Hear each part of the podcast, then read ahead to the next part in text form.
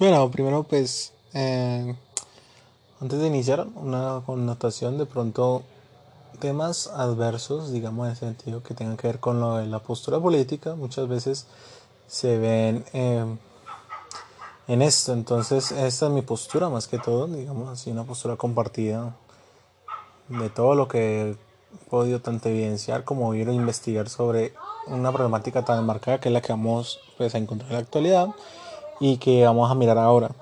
Por ejemplo, eh, actualmente se maneja mucha mucho descenso, digamos, en, en esa problemática en ese estallido social que estuvo en algún momento. El paro nacional del 28 de abril que tuvo, digamos, caiga en el territorio colombiano, sucedió durante más de un mes, digamos, de manera prolongada todo con un fin, digamos, como que reducir ciertas problemáticas. O, primero era como un hallazgo, se dio como un repunte al hallazgo que había presentado el gobierno nacional ante una propuesta de una reforma tributaria que en sí es algo importante, se tiene que dar.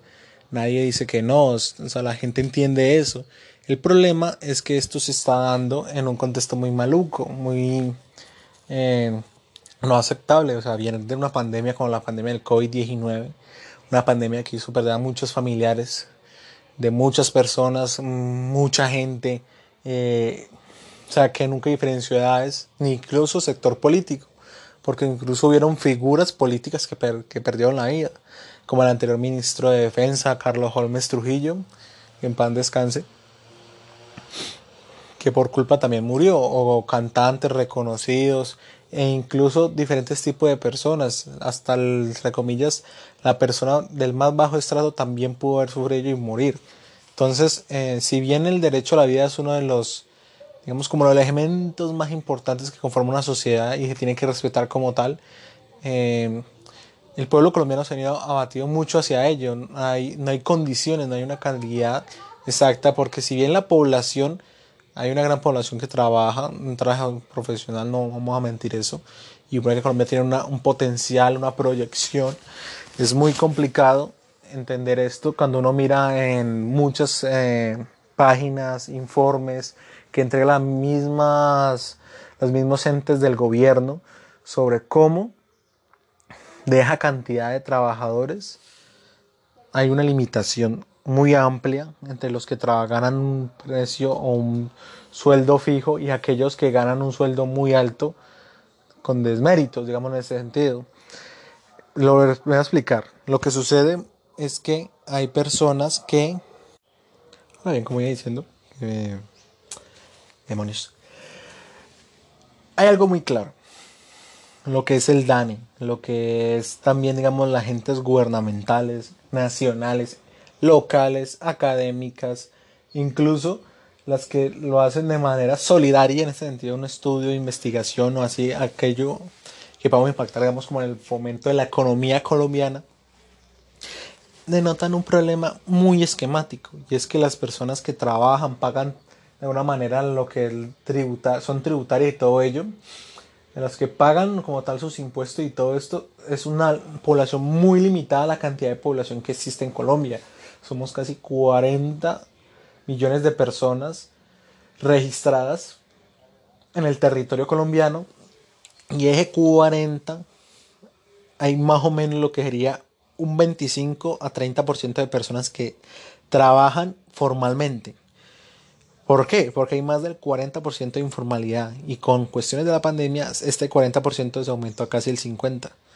No estoy limitando obviamente a digamos estudios porque esto es lo que nos regala de alguna manera la televisión, lo que nos da las instituciones públicas, o sea, eso, eso es algo que no está oculto para la gente, solamente que como el colombiano es ignorante no lo quiere aceptar, o piensa, no, es que eso, pues, hijo que sabe que, o sea, como dirían los abuelos de uno, pues no busque y uno camella, pero no saben que esos camellitos que ellos buscan, el, ese trabajo es informal y pues eso a la hora no les está asegurando salud, no les está asegurando una, una entrada digamos, eh, siempre de dinero y van a tener que limitar muchas veces de pronto a lo que son eh, emprendimientos de última hora. No estoy diciendo que los emprendimientos sean malos, sino que emprendimientos como vender empanadas o así, arepa o comidas fugaces para el momento, eso está mucho en la mentalidad del colombiano.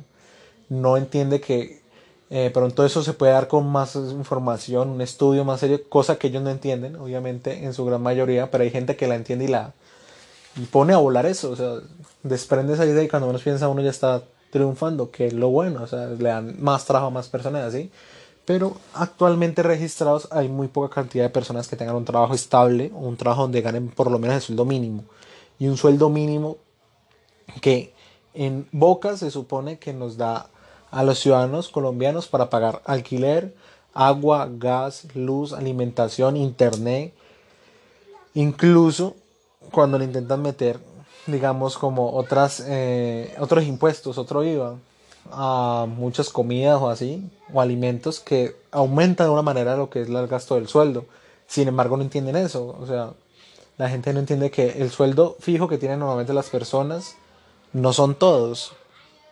Y ellos muchas veces eh, no entienden también que esas reformas tributarias que manejan con ese sueldo mínimo que algunas veces ganarán o algunas veces podrán tener en sus manos se ve muy reducido porque no entienden o no comprenden esta problemática y eso fue la cuestión del estallido, volviendo al tema. El estallido era porque las personas que sabían qué trataba eso fueron capaces de ir y decirle a las personas que no sabían, vea, van a hacer esto, aquello y de eso. Un ejemplo muy claro. Piensa uno o entiende una persona que, en, que es de con, cercano a un sitio, en un municipio que sea, el arriendo mínimo de una casa, no apartamento, no aparta estudio, de una casa siempre ronda entre los 400 en adelante. Y eso que sin, obviamente sin, como se dice, sin pago de servicios. Y dependiendo de la zona. Y dependiendo de lo que pasará en un año, en dos años, en tres años. Porque como siempre sucede, aumentan 50 mil pesos un año o incluso 100 mil pesos en el año. Porque subió el estrato, porque subió no sé qué, porque hubo un mejor aumento de la cuestión salarial. Bueno, mil y una cosas. Entonces ahí ya de por sí se está yendo una gran cantidad del sueldo mínimo que gana una persona si tiene trabajo fijo y le pagan el mínimo. El mínimo pone que está en más de 800 mil pesos y punta, no, no va a recargar directamente, pero se mantiene en eso. Digamos que ya de por sí ya se le fue casi el 45-47% del sueldo en el pago de arriendo. Y supone que ahí tiene que limitarse a pagar los demás, digamos como lo que es la luz, el agua, y la electricidad, que pueden, a malas, malas 100 mil pesos se pueden ir. Pero la cuestión va mucho en esto. Nadie sabe si es una padre de familia, o sea, una persona que es la única que gana dinero y es la que mantiene una familia. Si de pronto esa persona mantiene también a otras personas. Si esa persona que tiene ganas de sueldo mínimo tiene deudas con el banco, no ha pagado la casa. esas son las cuestiones que no acatan. Entonces los colombianos son mucho aguantar porque han sobrevivido con ese poco dinero y por una, digamos, como una sobreexplotación de los trabajos, porque los trabajos oficiales pagan el mínimo, lo que son, digamos, tiendas y todo eso, o almacenes de cadena, muchas veces pagan el mínimo de esta manera y listo. No se mantiene, sobreexplotan al trabajador, no le dan días festivos y los días festivos los llaman a cumplir turnos o simplemente no le importa mucho la integridad porque a fin de cuentas el contrato lo está haciendo de una forma con ese fin, con que la persona trabaje, cumpla y, y ahí reciba un pago, cuando muchas veces también se pueden demorar. Y esto pues, no se tiene en cuenta, y más en la cuestión de pandemia, recalcando otra vez, muchas empresas perdieron muchos trabajadores o les tocó despedir, hacia al crucificándolos, porque como iban perdiendo dinero y no había forma de abrir, pues obviamente era algo aceptable. El problema es que las personas vivieron dos meses, un mes, tres meses, quién sabe, sin poder conseguir una forma de ingreso, porque como no eran uno, sino que eran cien, eran miles, entonces es lo que pasa. Y por eso creció mucho la informalidad en Colombia. Que entonces, volviendo al tema esencial, y ya contextualizando esto, que obviamente no es lo más claro posible general, sino que es algo muy general desde el punto de vista de una persona que lo vivió, que lo sintió porque los padres de uno también lo hacen los amigos también sucedieron esto, entonces obviamente pasó esta cosa. Fue simplemente que, o sea, el estallido se dio ya que una persona inteligente que vio la reforma tributaria, la, planeación, el borrador, dijo, vea, van a meter a las comidas básicas, a los alimentos básicos, Y usted entiende que cuando le meten a eso, la gente, aquí el colombiano como es avispado, le sube, obviamente, no el 19%, como le a decir, no, le sube, digamos, si el, un ejemplo claro, con un huevo. Si el huevo vale 250 o 300, él le va a subir mínimo el 30% de lo que vale. O hasta el 50%. O sea que a los 300 le va a subir 150. O incluso le puede subir casi el 70%. O sea que valga más o menos 200. Le agrega 200, 200 pesos más. Entonces ya no harían 300 o 350 el huevo. Sino que haría más o menos casi. Digamos 500 o 550. Y dependiendo, y va subiendo en las zonas. Demonios pasó una moto. Bueno, entonces es el problema, como aumentando no solamente el huevo, aumenta las canastas, aumenta todo y eso es el problema, porque es que uno gana de por sí una cantidad determinada, con un sueldo determinado y aumenta de, de así de golpe un montón de alimentos, eso lo ha crucificado a las personas y más una, una familia que depende de un sueldo, que este sueldo está determinado por X, oye, razón o motivo, de una sola persona y las demás personas no pueden laborar o simplemente no encuentran la capacidad y dependen de compra de medicina. O sea, mil y una cosas impiden a eso y la persona que dio cuenta publicó a ello y lo publicó en redes. Y obviamente la gente dio cuenta y después convocaron a un paro de manera general. Todo fue la población porque dijo, no, ¿cómo vamos a meter la mano en ello?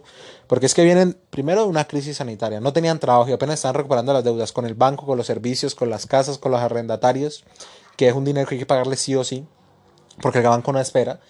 Y le salen ahora con esta reforma donde el dinero de por sí poco les queda para los alimentos, va a tener que subir más y va a tener que conseguirse otro trabajo.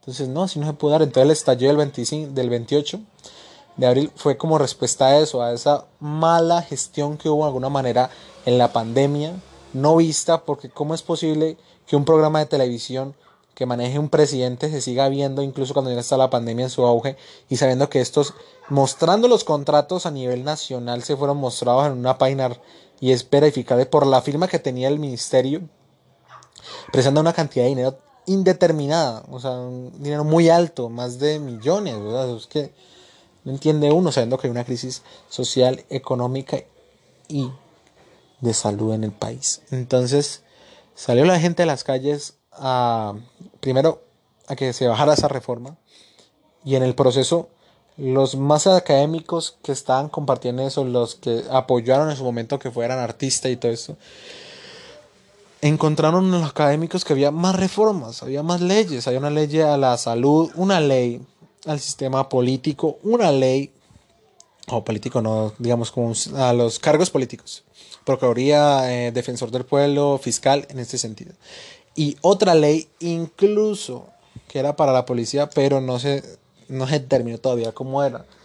Ah, y no faltaba la, la reforma pensional y del trabajo también, obviamente. Pero eso es otro tema. Entonces, esto ya entró muy complicado. Fue como que, Dios mío, ¿qué pasó aquí? ¿Qué pasó aquí? Más de una persona me preguntaba eso. ¿Cómo vamos a llegar a esto? ¿En qué momento? ¿Cómo sucede esto? O sea, les viene a meter la mano directamente en una época que está muy, muy tensa, no solamente el gobierno, sino la misma comunidad, porque no se siente identificada con ese presidente.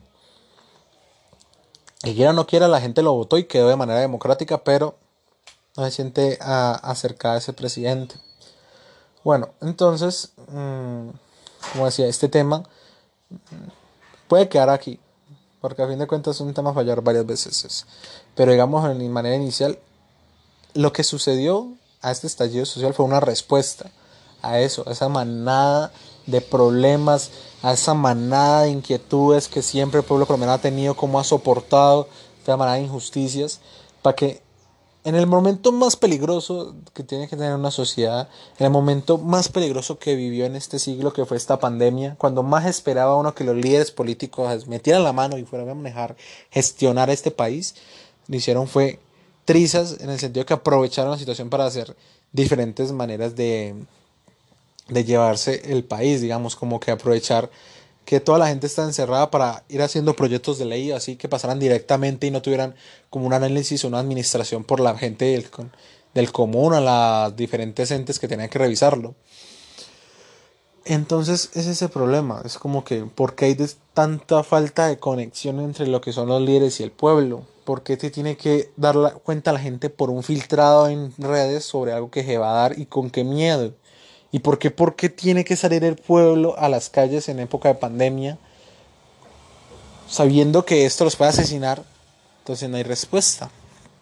Entonces, eh, si bien, me decía, esto es una parte introductoria de lo que voy a hablar.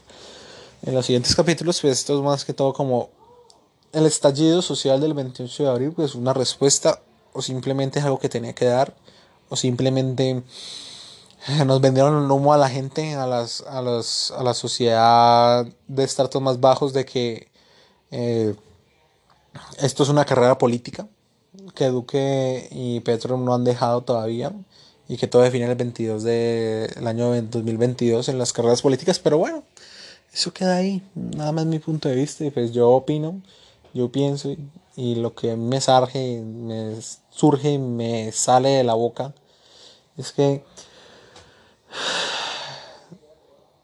para bien o para mal el cambio generacional no se demora y aquellos viejos o la generación más adulta que no quiere aceptar esas problemáticas se van a tener que dar cuenta sí o sí. Entonces, este es mi punto de vista conmigo, no es nada.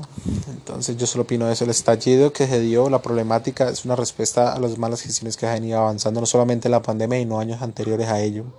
El cómo pasamos de un enfrentamiento ahora desde un, de una conservación de las diferentes tendencias destructivas, el franking, eh, digamos como la autodefensa y todo eso, contra una población progresista, si le cae progresista, que nada más quiere revalidar los derechos humanos, los que son los derechos del medio ambiente, y aceptar que la vida es más importante que las armas, y quiere fomentar procesos de construcción y identidad.